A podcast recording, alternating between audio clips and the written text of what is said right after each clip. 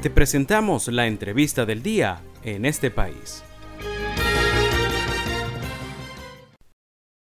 Ya tenemos al hilo telefónico a nuestro segundo invitado de la tarde de hoy. Se trata del economista y docente universitario Hermes Pérez. Muy buenas tardes, Hermes. Le saluda José Cheo Noguera. Muchísimas gracias por atendernos. Hola, buenas tardes. Gracias por la invitación y saludos a todos. Gracias, Hermes.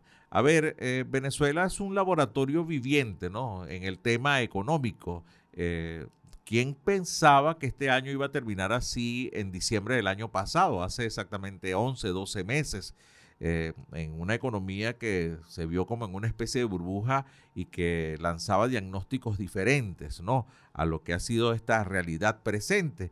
A ver, ¿cómo ven ahora en este momento eh, la economía, los, ustedes, los especialistas en esta área, Hermes?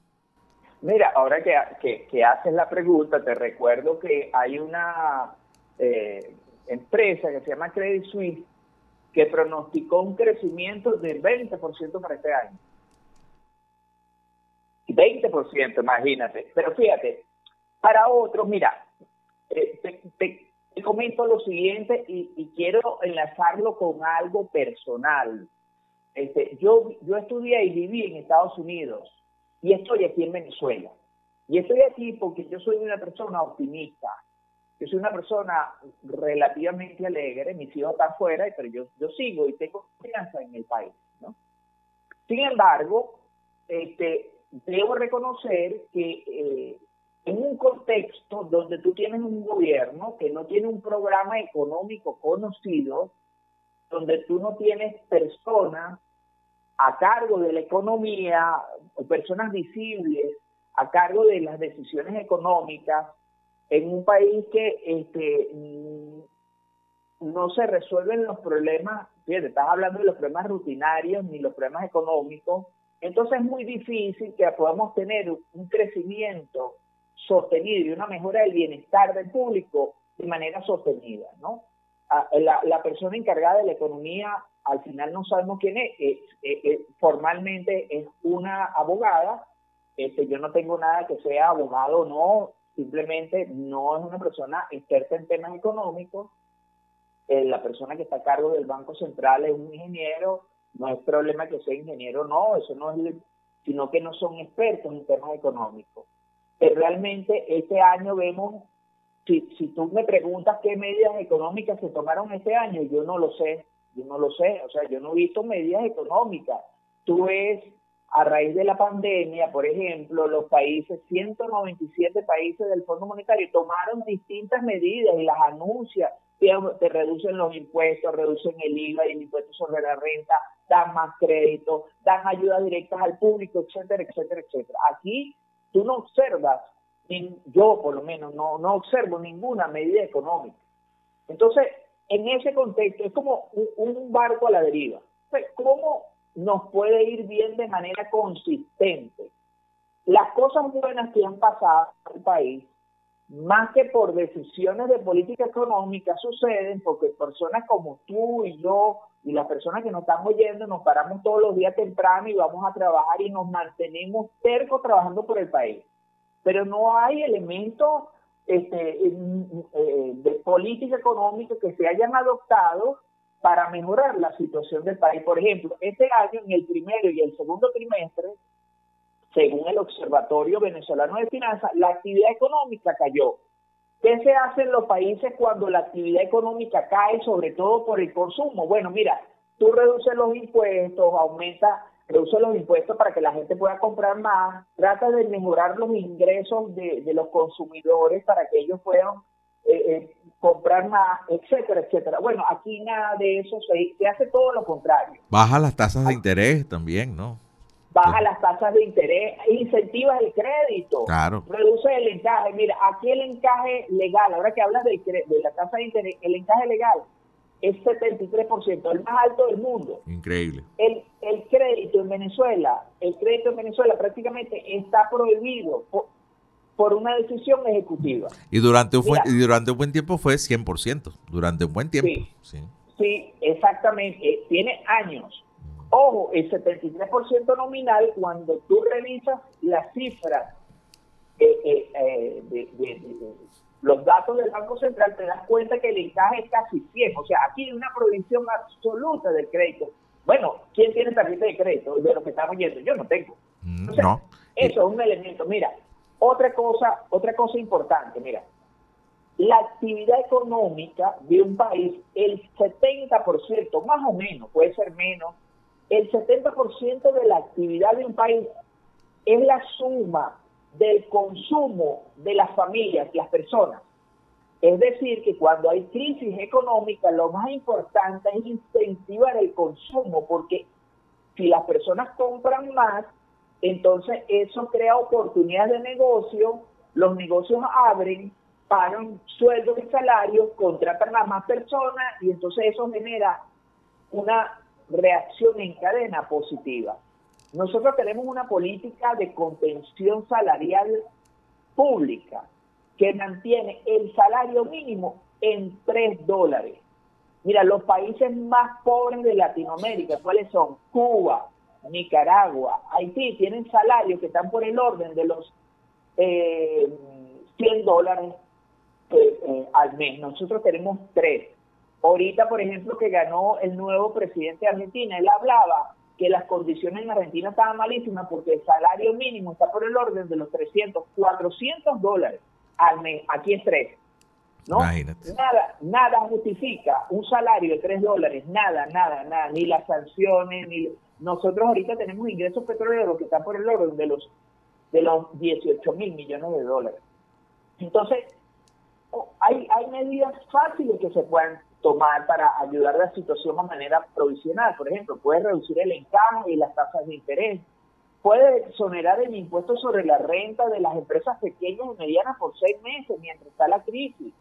El IVA de nosotros lo puede reducir, que está en 16, reducirlo a 14 y 12 y ves cómo va la situación. Si la situación mejora, lo vuelves a aumentar, no hay problema. El, el impuesto a las grandes transacciones financieras, ¿por qué no lo elimina si ha tenido tantas críticas? ¿Cómo se paga un impuesto a las grandes transacciones y, y, y si uno compra una canilla y paga con un billete, te cobran el 3%? Eso no tiene sentido, incluso hasta por el nombre. Es, es regresivo. Los impuestos, tú no puedes tener un impuesto que una persona que compra una canilla paga el 3% y si tú compras un, carro importado pagas también el 3%. O sea, no puede ser. Los impuestos tienen que ser regresivos. El que tiene menos tiene que pagar menos y el que tiene más paga más. Es una cosa de sentido común. O sea, eso no tiene nada, no, no estamos hablando de ideologías políticas ni nada, sino hay cosas de sentido común tenemos una inflación que está por encima de 300% y tenemos los salarios que, no se han congelado desde hace 20 meses. O sea, eso no tiene sentido económico ni ético, incluso hasta por una cuestión de empatía, ¿vale? Mira, yo soy jubilado de la administración pública, yo traje 31 años. Si tú ves mi, mi, mi, mi salario pensionado, eso, eso no, no puedo comprar nada. Mira, un profesor de la Universidad Central tiene una quincena de 120 bolívares, ¿vale? Eso, eso, eso, es, da pena. Insólito, sí. ¿no? Una cosa insólita. Entonces, no tiene nada que ver con, con aspectos de ideología, simplemente que no se toman algunas medidas que son de sentido común.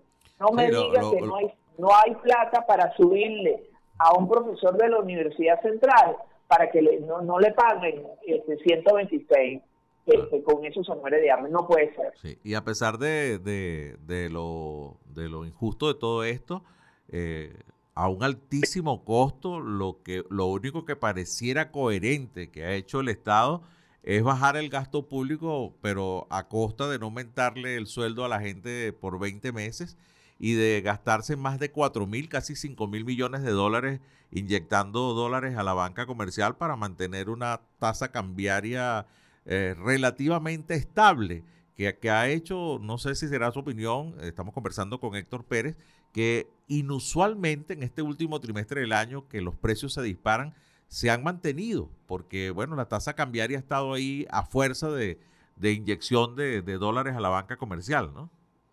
Mira, bien bueno que traje ese punto, ¿no? Mira, desde aunque, ya me quedó, me queda un minuto, Hermes, por favor, para que lo aproveches, si eres tan amable. Sí, mira, bien bueno que, que tocaste ese punto. Nosotros tenemos experiencia con estabilidad cambiaria. ¿Qué pasa cuando uno mantiene la estabilidad cambiaria de manera artificial? ¿Qué pasa después? Bueno, después viene una devaluación. Un golpe muy fuerte, sí, señor. Eh, entonces, entonces si tienes una inflación de 300% y tienes el tipo de cambio estable, tarde o temprano va a venir el ajuste por el tipo de cambio. Eso, eso lo hemos visto de manera repetitiva. Entonces, este, incluso eso no es, no es un logro, vamos a decir, que podemos estar, sobre todo el, el problema es que tenemos que controlar la inflación. Claro, sí, no, no, yo no lo decía como logro, sino como la única cosa que pareciera coherente, ¿no? Sí. en todo caso. Herme, lamentablemente tengo que despedirte, porque el tiempo en radio es impecable. Te prometo con nuestra productora que te llamamos pronto, porque bueno, todavía falta un mes más, a ver qué pasa con diciembre, que también es otro mes tradicionalmente en que hay inflación, supuestamente hay más dinero rodando, cosa que este año parece no ser mucho el que va a estar rodando con esos salarios tan, tan, tan bajos, ¿no?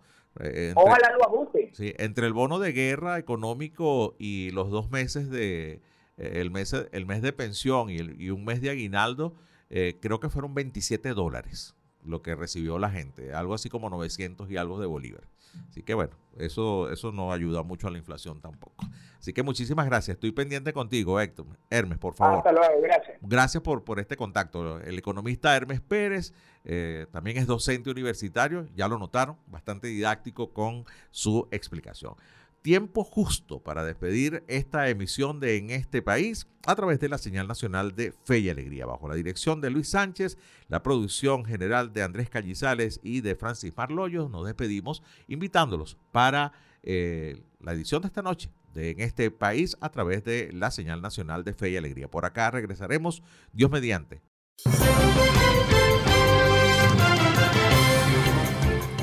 Esto fue la entrevista del día en este país.